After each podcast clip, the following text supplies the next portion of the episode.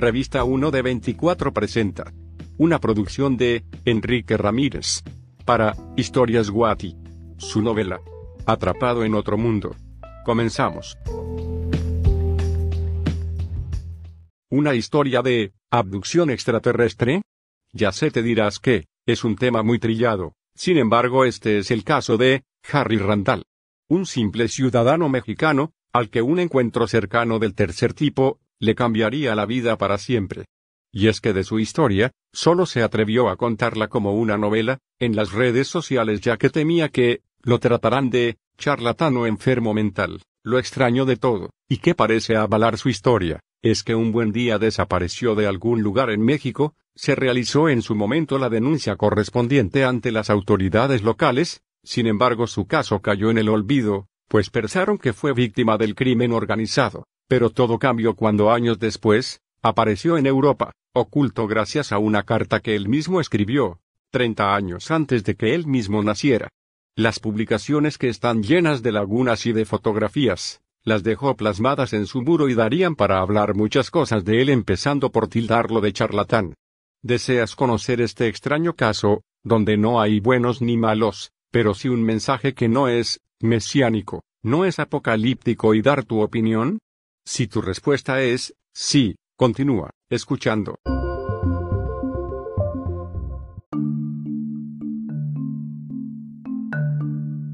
Capítulo primero, todo era normal. Hola, me presento, soy Rantren, 7002, periodista mexicano independiente. La publicación que a continuación te presento, deriva de la información que, me fue revelada por una amistad a la que solo llamaré, por así habérmelo solicitado, como, Rafita, a quien conocí como jefe de laboratorio, en la escuela, donde estudié química industrial y que cursé, a principios de los años 90. La historia que Rafita me confió, por escrito tras algún tiempo de insistencia por mi parte, me la compartió, en una amena reunión de amigos en el año 2000, a él, le he tomado su permiso para publicarla, como una novela en la red. En esta historia, se asegura que está basada en hechos reales, pero de la misma, Rafita, no me aclara cuáles son esos hechos reales, y cuáles son producto de su imaginación, por lo que solicito al amable lector, quien como siempre tendrá la última palabra, que tome a discreción esta sentencia, basada en hechos reales comprobables. Quisiera creerle a Rafita pero, como no lo haría, y es que me ha dejado con el ojo cuadrado, cada vez que obtengo algo informativo de él, no significa que le creo todo a pies juntillas, pero, tiene sus méritos. Tal vez más adelante me anime a publicar, más información que él me ha confiado, en todo el tiempo en que lo he conocido. Pero, entremos en tema y dejemos que, sea Rafita quien, exprese la primer parte significativa de este capítulo, para después dejar la conducción total, al protagonista de estos hechos escritos a modo de novela, Harry Randall. Todo comienza según Rafita de la siguiente manera gracias a una carta escrita a mano y que obra en mi poder, que anteriormente fue celosamente guardada por una familia, que vive al poniente de la Ciudad de México, logré encontrar en las redes sociales, un perfil, que no se promovía por su dueño, pero que sí tenía bastantes publicaciones, sin imágenes, solo cinco fotografías que al parecer, son muy buenos trabajos de edición, gráfica, ya que para conseguir imágenes que sugerían ser de lugares inalcanzables y fuera de este mundo, se necesitaba que fueran muy reales. El muro era de una persona que dice llamarse Harry Randall. La carta que según uno de los miembros de la familia antes mencionada, llevaba décadas guardada esperando su momento de apertura. Curiosamente en la misma estaba un párrafo dedicado a mí, Rafael, en el que decía, y tú Blas, este nombre, lo uso yo para cubrir el nombre original, Asegúrate que cuando tu padre, Don Asiano, otro nombre suplente, los reúna en 1978, para festejar su cumpleaños, recibas y guardes este documento, y lo entregues en 1989, a tu vecino, Rafita.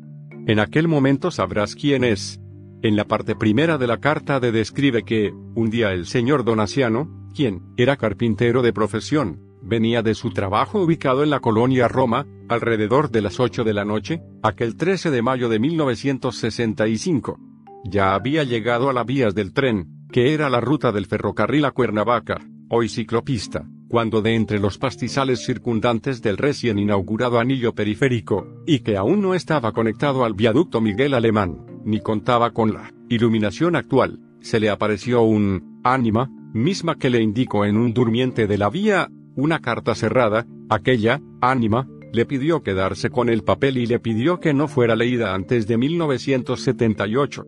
Cuando llegó la fecha establecida, se procedió a abrir dicha carta, que reposaba bajo llave desde hace más de 20 años, en un cajón, y leerla a sus hijos. En la misma se tenían sucesos, enlistados, que aún no sucedían como, la Guerra de las Malvinas, el terremoto de 1985, el Mundial de México 1986, la aparición de Windows 3.1 en 1989, la catástrofe de Chernóbil, las guerras del Golfo Pérsico, la derrota del Partido Revolucionario Institucional en el 2000, las epidemias de virus en 2007 y en el período de 2018 a 2022, y muchos datos más, como el regreso a la Luna en el proyecto Artemisa en 2025, la supremacía de China como potencia económica, entre otros datos, se hacía mención de Yahoo, Hotmail, los inicios de Google, así como de Twitter y de Facebook, de los primeros robots eróticos a la venta en 2030, la cura de ciertos tipos de cáncer y del virus de la inmunodeficiencia adquirida en 2021, casi al final de la carta y en otro orden de ideas, se hablaba de un tal Harry Randall, y de su cuenta en una red social, así de cómo acceder y buscarlo. Además aseguraba que, este personaje después de un tiempo de inactividad, se volvería a dar a conocer en 2025, tres años después de regresar de un largo tiempo de desaparición, en dicha carta se agregaron algunos datos que para los años 60, eran incomprensibles totalmente como, direcciones de páginas web, el nombre del proveedor de red social y el de un mural personal, algo que para aquel entonces, no era posible, impensable también en 1970 tener datos sobre Facebook o Twitter, mucho menos un hashtag, ni cosas como un nickname. En su muro explicaría, según la carta, de manera amplia lo sucedido. He aquí la primera publicación en su muro que tiene en esta red social y en la que se lee lo siguiente. Harry Randall escribió en su muro, miércoles 11 de marzo. Te anticipo, todo lo que leerás a partir de esta nota sucedió años atrás, para ser exacto en julio de 1997. Yo recuerdo que fui un ser humano normal, común y corriente como todos los que van y vienen de atender sus prioridades, con aspiraciones y deseos, mi infancia la viví en la Ciudad de México. Mi gusto era el campismo, y la excursión, hasta los 20 años lo practiqué no de manera constante, pero al menos solía salir dos veces al año, al principio era con mis primos, mis hermanos y algún amigo, Posteriormente en mi época de preparatoria, las salidas, ya solo eran con amigos y cada vez más lejos. ¿Qué tanto? Bueno, al principio las salidas eran al Ajusco, a la Marquesa, al Parque, Popoísta, después fueron al Valle de Tehuacán, en Puebla, para observar fósiles a flor de piedra, a la laguna de Catemaco en Veracruz. Cada vez los viajes eran más lejanos y más complicados. Algunos se debieron de cancelar, debido a que primero investigábamos, si operaba el crimen organizado en los lugares que teníamos planeados o no. Recuerdo que había acordado con mis amigos, no visitar ciertos territorios, en ciertos estados del país como, el norte de, Coahuila y la Sierra de Guerrero, pero como premio de consolación, se planeó visitar, Gimbalete, y la estación Escalones, al norte de Durango, ese lugar me causaba fascinación por todo lo se sabía del mismo, animales raros, plantas modificadas, perturbaciones electromagnéticas, caída de meteoritos, avistamiento de ovnis, y más.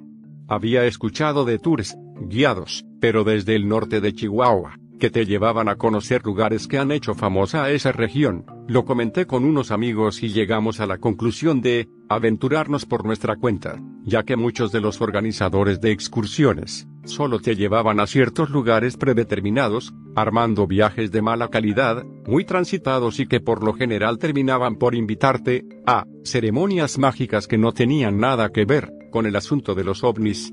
Estábamos a punto de terminar la escuela, y como premio para nosotros mismos, comenzamos a planear el viaje desde la Ciudad de México a Gómez Palacio, Durango y de ahí a la estación, escalones, el costo y el tiempo, así como los lugares que visitaríamos. Esperábamos una aventura sin igual, el grupo estaba conformado por, el, maestro Roberto Lemus, de química y el jefe de laboratorio, Rafael Mejía, nuestras compañeras y compañeros, María de Lourdes Zapata, Olivia Alquicira, Ezequiel Guerrero y yo Harry. Fin de esta publicación. Harry Randall, tiene su muro desde hace dos años, no tiene ni acepta amistades.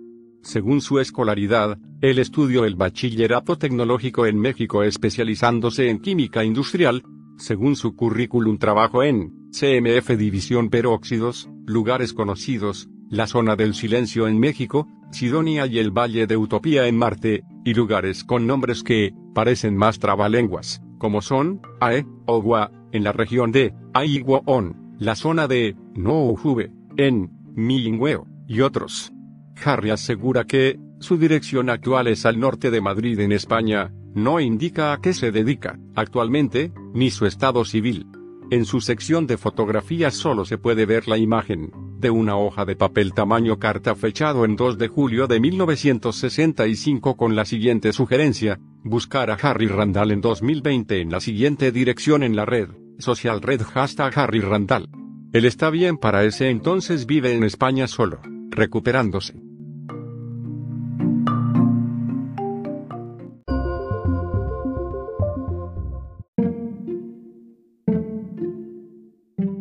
Capítulo segundo, Primeros encuentros. Harry Randall, escribió en su muro, el día sábado 11 de abril. Por fin llegó el momento, y ahora estamos aquí, a la entrada de lo que se conoce como, la zona del silencio. Necesitábamos un lugar donde estacionar las dos camionetas en que nos transportábamos, y se acordó dejarlas en el Hotel del Poblado de Laguna del Rey, una colonia de trabajadores de una empresa minera de la región, que se encuentra a cuatro horas en auto, al norte de Torreón, por la carretera 91, la cual es el camino que optamos por tomar según lo que nos dijeron en Gómez Palacio. Nuestra idea original era llegar a Guimbalete, pero por el lado de Durango, nos habían advertido de presencia militar, rastreando grupos armados, que no deja pasar tan fácilmente. Estábamos rodeando mucho y caminaríamos más, pero la suerte nos acompañaba y se nos presentó una oferta. Un taxista de la zona, nos ofreció llevarnos al ejido, la Providencia, hasta donde comienzan las dunas de Acatita. Desde este punto podríamos caminar hasta llegar a nuestro objetivo, donde nos aseguró, dejarnos el tiempo que quisiéramos, para después volver por nosotros. La oportunidad de acercarnos más, no la desperdiciamos y durante nuestra estancia en el pueblo, que fue de dos noches seguidas, siendo la primera para descansar de nuestro viaje desde la Ciudad de México, y la segunda para estar listos y empezar desde temprano. Durante nuestro recorrido por Laguna del Rey, fuimos a dar a la lonchería de Doña Juana, quien nos atendió muy amablemente y nos platicó la tendencia de la zona, poco trabajo, mucho borracho y algo que nos llamó más la atención, muchos suicidios. Al parecer en el lugar hay un problema, no sé si sea por falta de oportunidades y desarrollo, pero doña Juana nos platicó sobre casos de suicidios en los que estaban involucradas apariciones de brujas y hombres de negro. A nosotros nos interesaba más que el tema de las brujas y apariciones, saber de ovnis y de encuentros cercanos, por lo que le preguntamos cómo llegar a la zona del silencio. Doña Juana nos recomendó mejor visitar la zona de dunas, para ver vestigios de lo que alguna vez fue, el mar de Tetis, que cubrió esta zona, hace millones de años y no adentrarnos en la sierra mucho, menos ir a la zona del silencio, ya que podríamos encontrarnos con reptiles u otros animales salvajes, con plantas sumamente venenosas y de apariencia comestible, o si nos agarraba una tormenta, difícilmente saldríamos de ese lugar y aunque el ejército y la policía estatal de Coahuila y Durango hacen recorridos, estos no se internan en la serranía, por lo que difícilmente alguien nos podría ayudar, si tuviéramos algún accidente o contratiempo. Agradecimos a doña Juana, pero afortunadamente Sergio, el taxista del pueblo, se ofreció llevarnos hasta el ejido La Providencia, para que de ahí saliéramos caminando hacia nuestro destino. Todo comenzaría mañana a las 6 de la mañana, como habíamos quedado con Sergio, quien nos llevaría en una vieja combi, modelo 1980. El maestro Lemus y Rafita habían traído cada quien sus nuevos teléfonos celulares, un Nokia y un Motorola. Los llevarían para estar comunicados, por si se necesitaba, Marilu había traído una cámara fotográfica de 36 milímetros y Olivia una de 110. A ese quien le tocó traer un botiquín de primeros auxilios, lámparas de mano y nos sorprendió con sus walkie-talkies y su cuchillo de tipo Rambo. Sergio el taxista nos alquiló dos casas de campaña y cinco sleeping bag. El largo camino de terracería y el calor nos hicieron pensar en mejor hacerle caso a doña Juana y quedarnos en dunas de Acatita. Sin embargo, conforme escuchábamos a don Sergio, sus historias sobre avistamientos de ovnis y encuentros cercanos del tercer tipo, así como de gente que había sido abducida en esta región, yo me preguntaba, ¿y si todo eso estaba sucediendo, por qué no había más que relatos de gente de la localidad y no trascendía a nivel nacional e internacional? Que científicos de renombre o instituciones de prestigio no tomaban cartas en el asunto, porque el ejército de Estados Unidos ocultó todo lo que realmente vino a hacer en esta zona? Estas preguntas se las compartí al grupo, y eso fue, creo yo, lo que nos impulsaba a llegar hasta las últimas consecuencias. Y bien, las dunas de arena compuestas de alumina, sílica y sulfato, estaban delante de nosotros, el paisaje parecía, de esos que se nos han mostrado en fotografías y películas de desiertos como el del Sahara en África. Después de bajar de la combi, todo lo que llevábamos el profesor Lemus acordó con Sergio vernos en este mismo lugar en tres días. Además de que intercambiaron números telefónicos, don Sergio nos deseó buena suerte, nos pidió que nos cuidáramos y que no dudáramos en regresar rápido a este punto, si algo salía mal y él se comprometió con nosotros a buscar ayuda si fuera necesario. En unos minutos solo vimos a la combi alejarse, hasta desaparecer por donde habíamos llegado. Cada quien se hizo de sus mochilas y de las demás cosas se distribuyeron, a manera de que cada quien llevará una impedimenta similar en peso y volumen. Comenzamos a la una y veinte de la tarde, a caminar rumbo al poniente. Nuestra idea era ir de la Providencia, hasta Guimbalete y de ahí, caminar hasta el mojón que delimita a Coahuila de Durango y Chihuahua, para después ir a los círculos donde aterrizan los ovnis para de ahí regresar a la Providencia. Empezamos nuestro andar por un sendero camino de terracería por el que vimos transitar mujeres con niños, llevando refrescos y comida, señores en bicicleta y hasta otros grupos de gente aventurándose, había unas advertencias constantes en todos ellos, no se salgan del camino, no se aventuren a la sierra y cuidado con los hombres de negro. ¿Hombres de negro? Sí. Hombres altos, güeros, gringos vestidos de traje negro y con lentes negros, que desafiaban con esa forma de vestir, el lugar tan lleno de arena, aire seco y un sol abrasador, andan en parejas y no hablaban con nadie pero su presencia significaba pasar un mal rato. No le dimos importancia a esto y acordamos detenernos hasta las seis de la tarde para acampar y cenar. El calor es abrasador, no creo que aguantemos hasta las 6 de la tarde y después de dos horas de camino, decidimos parar para armar con una lona un lugar con sombra para descansar e hidratarnos. La verdad no caminamos mucho, tal vez unos 10 kilómetros y el lugar que se eligió, era un paraje solitario donde ya no veíamos a nadie más. Luego de una hora de descanso nos pusimos a caminar de nuevo, cada vez nos sentíamos completamente solos, lo que nos daba una sensación de inseguridad pero de determinación, no teníamos claro hasta dónde llegaríamos, solo seguimos por el sendero, que se veía interminable y que demostraba que antes de nosotros alguien ya había transitado por estos parajes. Cuando de repente se escuchó un fuerte sonido en el cielo, no fue un trueno más bien como el silbato de un barco, o como un instrumento de viento, un ruido prolongado y muy fuerte que nos aturdió a todos. El sol aún dominaba el cielo y no se veía nada, la verdad nos asustó mucho ya que, duró como medio minuto, así como vino se fue. Todos nosotros buscábamos en el cielo la causa posible cuando gritó Olivia, por allá. Señalando con el brazo extendido hacia el horizonte, era un objeto negro, que lanzaba destellos de color blanco y azul como si fuera ardiendo era una luz muy brillante más de lo que da el flash de una cámara fotográfica, dejaba una estela como de humo se veía tan lejos, lo vimos por espacio de cinco minutos hasta que se perdió en los picos de la sierra hacia donde nos dirigíamos. Fin de esta publicación. Espera mi próxima publicación en aproximadamente 30 días. Ya me he mejorado de salud y necesito buscar trabajo. Pero primero iré a la Embajada de México para solicitar me ayuden a ampliar mi estancia aquí en Madrid. Aún no pienso volver a la Ciudad de México. hasta que tenga ya publicada la mayoría de la narración de mi vivencia, aquí en España mucha gente que cree en los platillos voladores y los encuentros cercanos, me ha ayudado a saber que no soy el único al que le pasó lo que para otros es un simple cuento.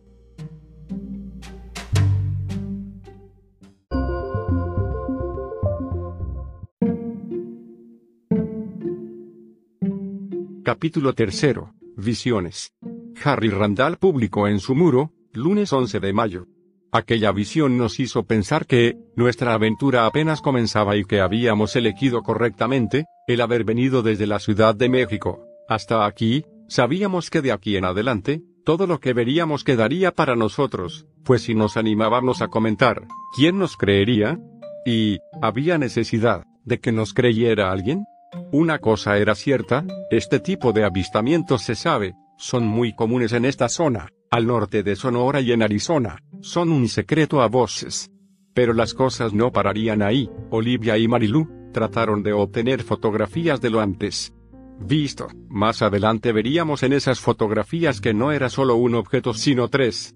Después de haber visto ese objeto, y haber estado como diez minutos detenidos, reanudamos nuestro camino por el mismo sendero, tuvimos la oportunidad de ver nopaleras, de un color violáceo o morado y una de las famosas tortugas, que habitan el lugar. También pudimos comprobar la desorientación de una brújula, que llevaba Ezequiel. A las seis de la tarde, llegamos a Gimbalete, y procedimos a colocar las tiendas de campaña para poder acampar en la zona. Estábamos Ezequiel y yo recogiendo leña, para hacer una fogata, cuando vi una piedra negra que me llamó la atención. Mira, le dije a Ezequiel, mientras recogía aquella piedra, cuando él, atento de lo que había hecho, me contestó, acá hay más. Ven. Me acerqué a donde me estaba señalando, y vi dos piedras más grandes. Son meteoritos. Exclamó Ezequiel.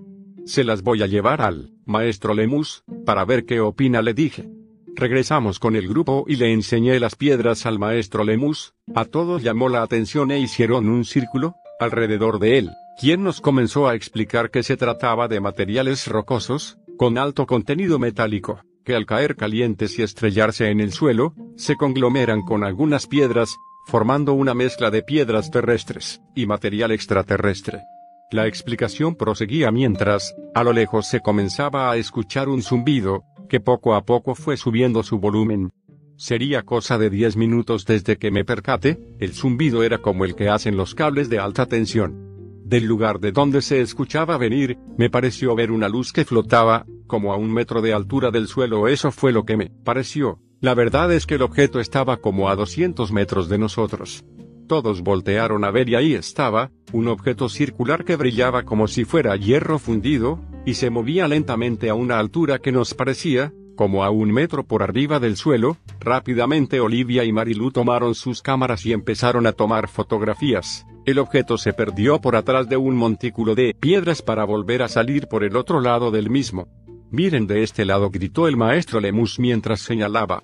Un par de hombres, altos corpulentos, güeros, con gafas negras y vestidos de traje color negro, no traían mochila, ni gorras, nada en la mano, estaban casi a la par de aquel objeto, e iban caminando hacia esa dirección, nos quedamos perplejos, pues ya nos habían advertido, de dichas apariciones que en honor a la verdad son poco creíbles, pero aquí estábamos, viendo, aquel evento y también, a aquellas personas. Tanto el objeto luminoso, como aquellas dos personas, se perdieron atrás del mismo montículo de piedras, y ya no los vimos salir de nuevo, también el ruido había cesado.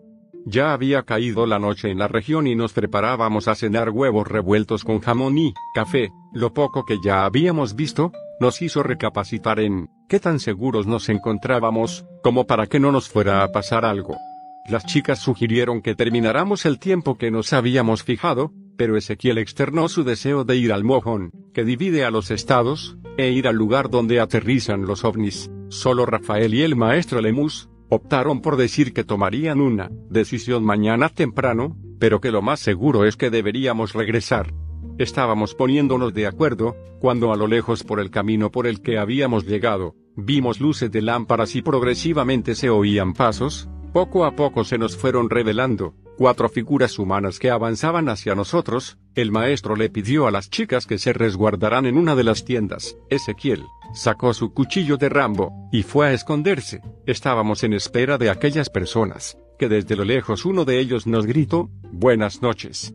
¿Nos dan permiso de calentar un café? Eran dos hombres como de 30 años, acompañados de dos muchachas como de la misma edad. Se veían cansados y sudorosos, traían cargando cámara de video y mochilas. El maestro Lemus se levantó y fue a su encuentro, caminó como 20 pasos hasta donde ellos se habían detenido. Luego de un minuto de intercambiar palabras el maestro y aquellos extraños, avanzaron hacia el campamento y al llegar se presentaron como Eugenia, Laura, Ernesto y Juan.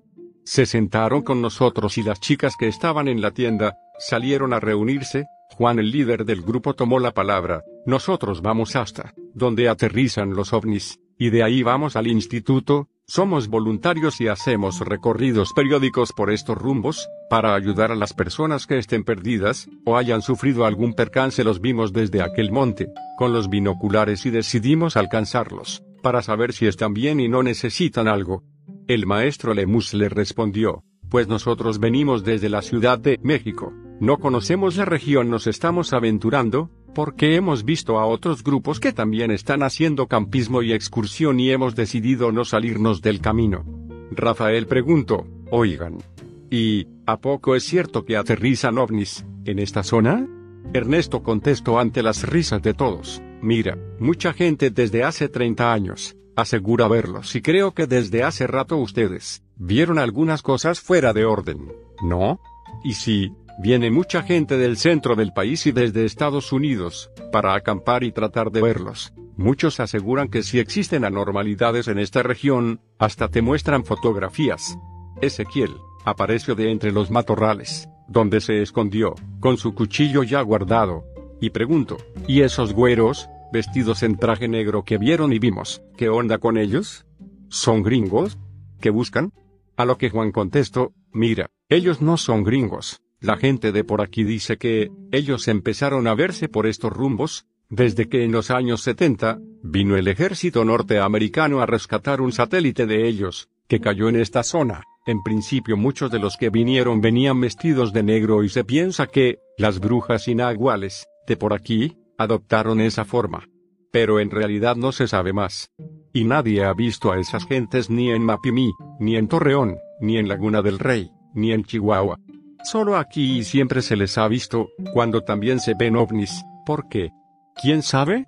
La tertulia se prolongó por más de tres horas. No hubo quien dejara de platicar algo sobre ovnis, más lo interesante fue escuchar a Juan, sobre pormenores respecto a la zona del silencio que no conocíamos, y que nos dejaron con la boca abierta. Entre otras cosas nos contaron que, este lugar al igual que en Yucatán, es en realidad el cráter de un gran meteorito metálico, que cayó hace como 10.000 años, también nos hablaron del piloto mexicano, que aterrizó en esta zona, por anomalías en su avión y lo que más nos inquietó, fue saber, sobre la desaparición de personas, sin dejar rastro alguno y que pasado mucho tiempo, aparecieron en lugares tan distantes, como el otro lado del mundo. Ya eran las once de la noche y nuestros invitados agradecieron las atenciones, tomaron sus cosas y tras despedirse, siguieron su camino, no sin antes dejarnos un mapa y explicarnos por dónde caminar y hacia dónde llegar. También nos pidieron que, si algo pasaba les avisaremos por medio de los walkie-talkies, ellos desde el instituto están al pendiente de radiollamadas de todo tipo. Ya estando solos nos reorganizamos, las chicas optaron por irse a su tienda a dormir. El maestro, Lemus y Rafael, se ofrecieron a realizar la primera guardia hasta las 3 de la mañana. Ezequiel y yo, también nos fuimos a dormir para hacer la segunda guardia. La verdad estaba muy cansado y no tardé en dormir. Fin de esta publicación. Ya estoy trabajando y ahora tardaré un poco más en seguir publicando mis anécdotas.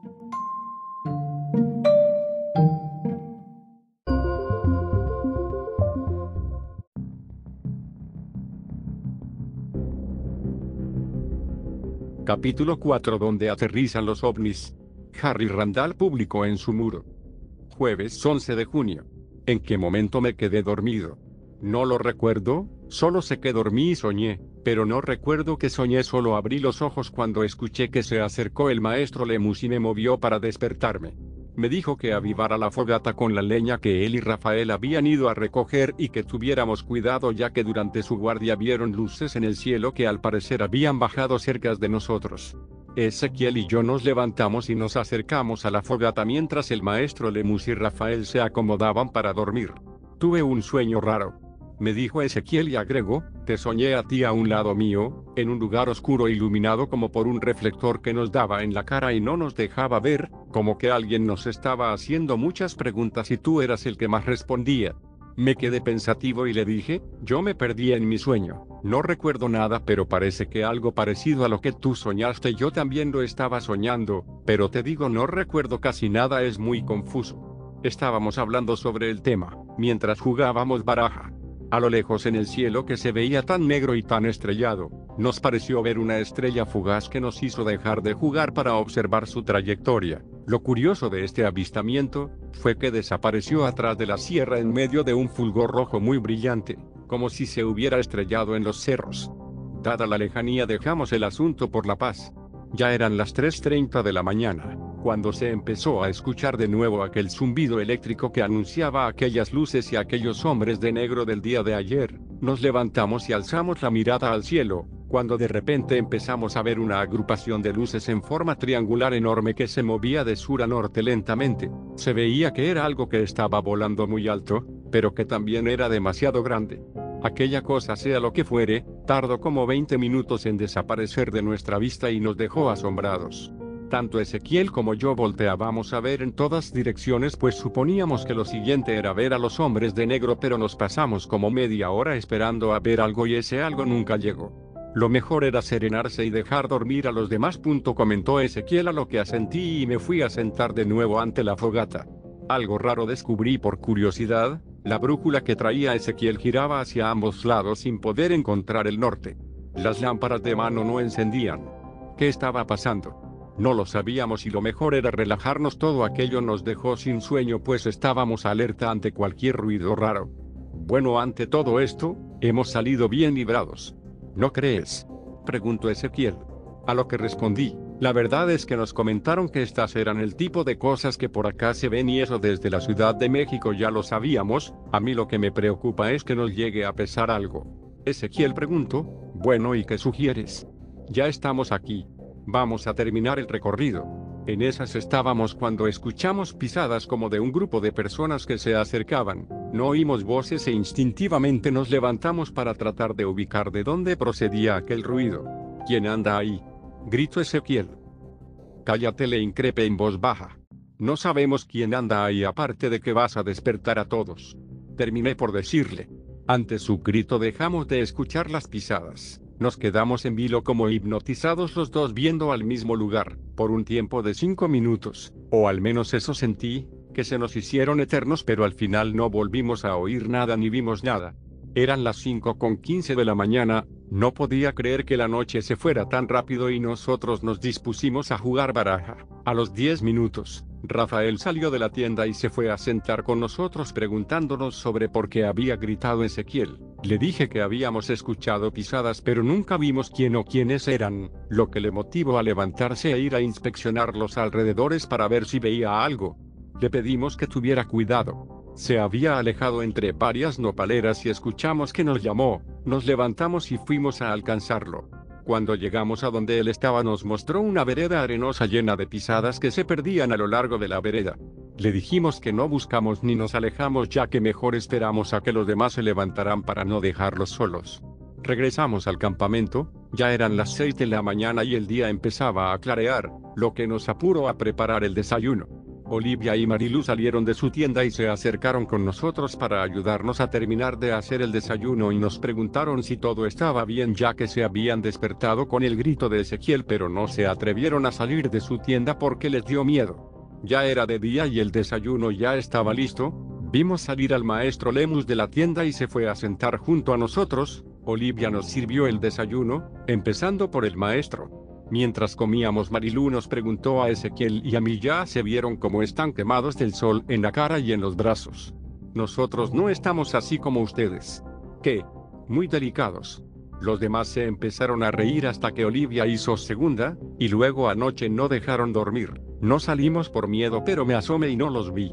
¿A dónde fueron que tardaron como una hora? Aquí cerca donde están esas nopaleras. Comentó Ezequiel a lo que agregó, además no fue una hora fueron menos de diez minutos. Marilu replicó, pues nosotras vimos que se fueron caminando y se perdieron atrás de las nopaleras de donde se veía mucha luz. Pensábamos que estaban con algún grupo que hizo su fogata. Luego oímos pisadas como si alguien anduviera alrededor de nosotros, cosa que nos dio algo de miedo, pues no vimos a nadie pero nos calmamos al verlos regresar y quedar separados como bobos viendo hacia las nopaleras. Como al 20 para las 4 vimos unas luces en el cielo. Dijo Ezequiel a lo que agregué, y después oímos unas pisadas. Fue cuando gritó Ezequiel y nos quedamos parados viendo pero no había nada. Eso fue todo. No, no fue todo.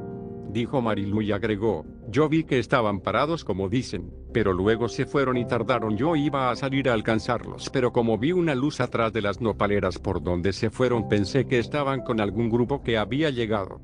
Todo esto está raro, comentó el maestro Lemus y dijo, ustedes están bien quemados y no por la soleada de ayer porque así no estamos nosotros y luego las luces y terminan perdiéndose en la madrugada sin recordar nada. Lo mejor es que nos apuremos a irnos de aquí, y llegar a donde queremos y buscar regresarnos ya que estamos en riesgo de que algo nos pase y andamos solos, no se les olvide.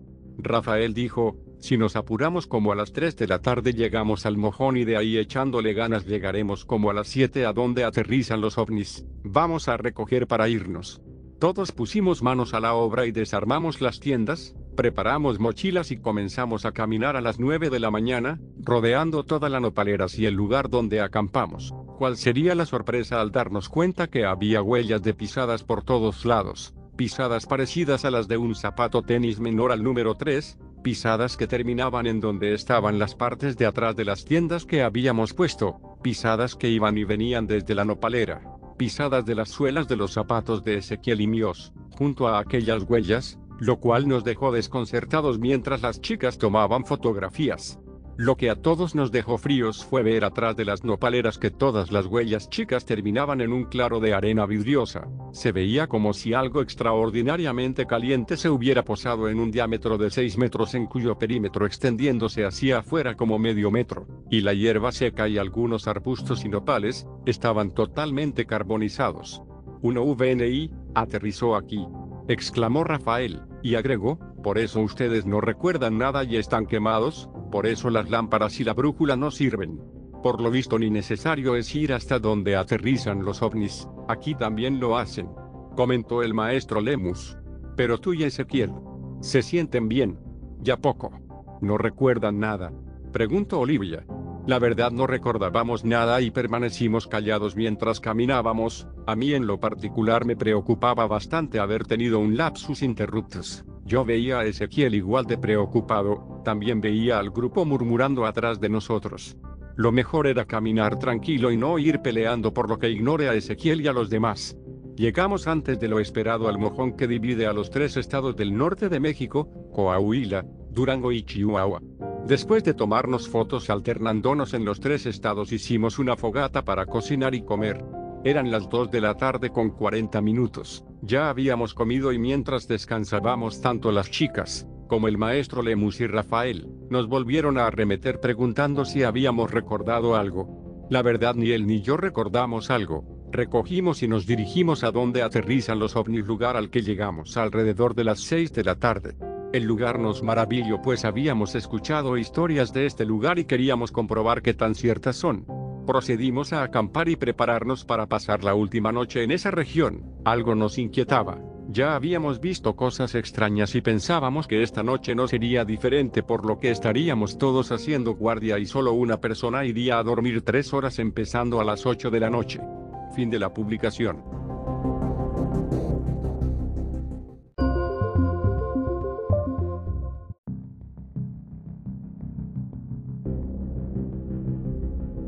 Capítulo 5. Desaparecido.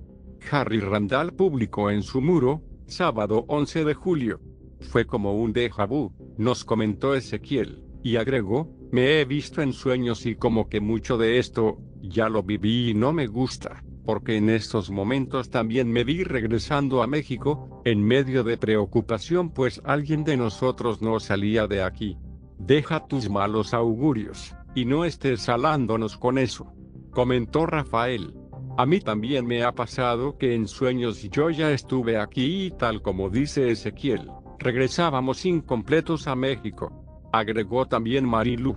Miren todos, exclamó el maestro Lemus y agregó, no podemos andar todos miedosos, ya casi nos vamos de aquí. Hemos visto muchas cosas y aquí seguimos. Vamos a terminar el recorrido y busquemos irnos pronto a México. Y mejor se apuran. Harry y Ezequiel para irse a dormir, para que nos releven a la una de la mañana, las chicas también van a velar. Ezequiel y yo nos fuimos a dormir, a las verdad yo me sentía con dolor de cabeza y me dormí pronto. A partir de ahí todo cambiaría y es que me vi en mi sueño cayendo en un agujero sin fondo, veía sombras malévolas que trataban de agarrarme para después verme de pie frente de algo o de alguien a quien no podía identificar, ese ser me preguntaba, ¿quieres venir? Y yo en el sueño me veía retándolo a que demostrara que era verdad. No recuerdo más de mí, me perdí. Fin de la publicación. Harry Randall se ha dedicado a comentar en su mural sus vivencias. Sin embargo, también hubo una historia detrás y durante su desaparición.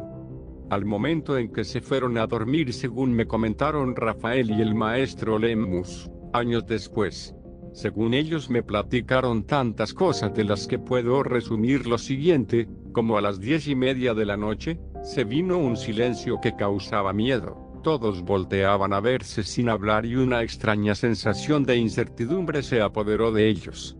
Cuando de repente todos los presentes, oyeron un ruido muy fuerte en el cielo que rompió ese silencio aterrador y vieron aparecer en lo alto del cielo un objeto esférico muy brillante que se aproximaba hacia ellos de una forma muy rápida. Cuando ellos reaccionaron el objeto ya estaba en estacionario encima de ellos, como a 20 o 30 metros en el aire, lanzando una luz como de reflector blanca muy fuerte, tanto que los obligó a taparse los ojos, era como estar en una discoteca con luces estroboscópicas. Según sus recuerdos, todos ellos tenían la sensación de flotar, a su alrededor había un silencio aterrador, nadie se movía, nadie hablaba, era como estar congelados, pues según ellos, apenas y se podían mover con mucho esfuerzo, incluso alcanzaron a ver a algunas piedras que se veía como si flotaran algunos centímetros del suelo. Para ellos, esta situación no duraría más allá de 10 minutos. Solo cuando todo terminó, se dieron cuenta que ya eran las 6 de la mañana, en ese tiempo les pareció ver a muchas sombras como de gente que hablaba con todos ellos. Comentan que no les dio miedo, en el momento pues se sintieron en confianza con aquellos extraños en medio de semejante situación. Que hablaron. Ni el profesor Lemus, quien moriría en 1994, víctima de inmunodeficiencia adquirida, en su natal Huamantla Tlaxcala, ni Rafael recordaban nada.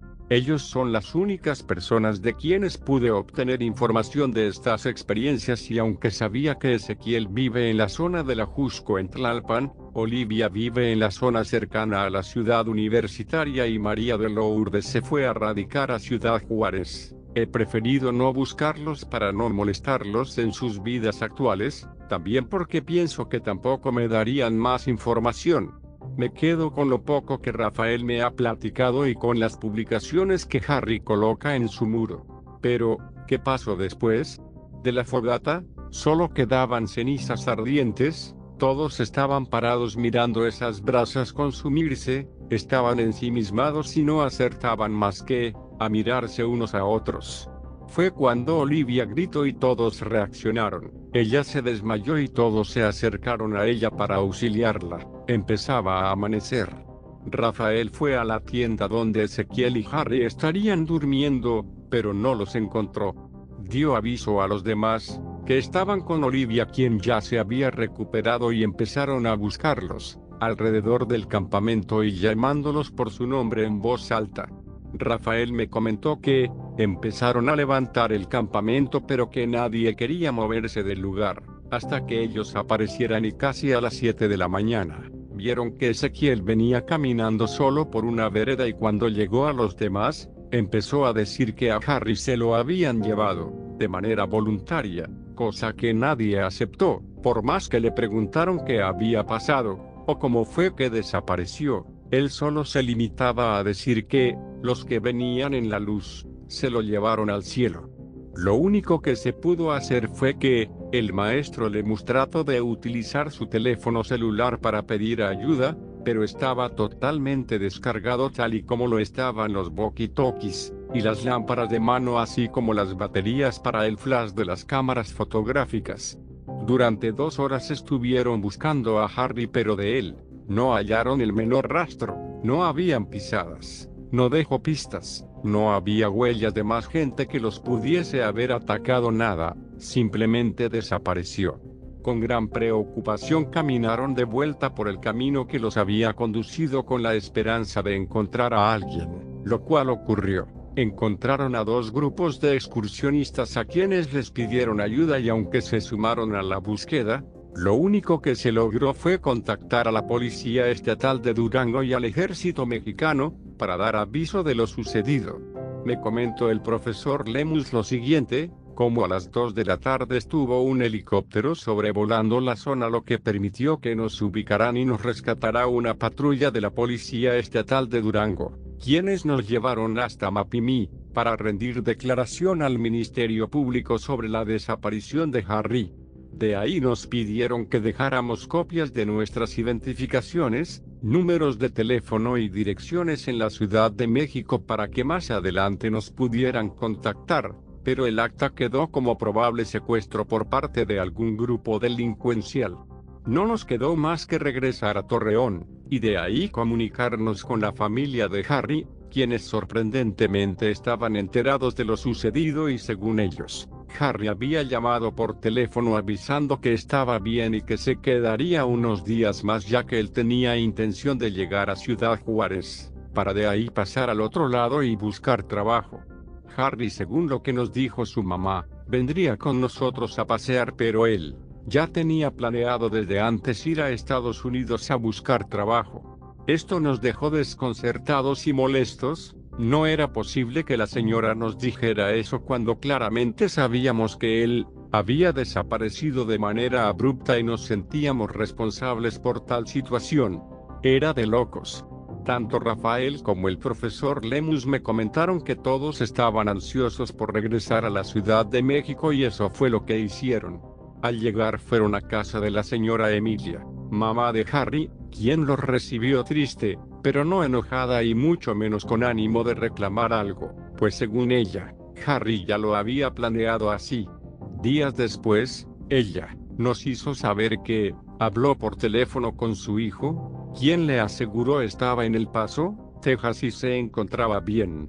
Después de todo esto, el grupo de amigos se desintegró, el maestro Lemus empezó a sentir los primeros problemas del síndrome de inmunodeficiencia que padecía, lo que lo obligó a renunciar a su trabajo y regresar a su natal Guamantla Tlaxcala. Rafael consiguió trabajo en el Instituto Nacional de Investigación Nuclear.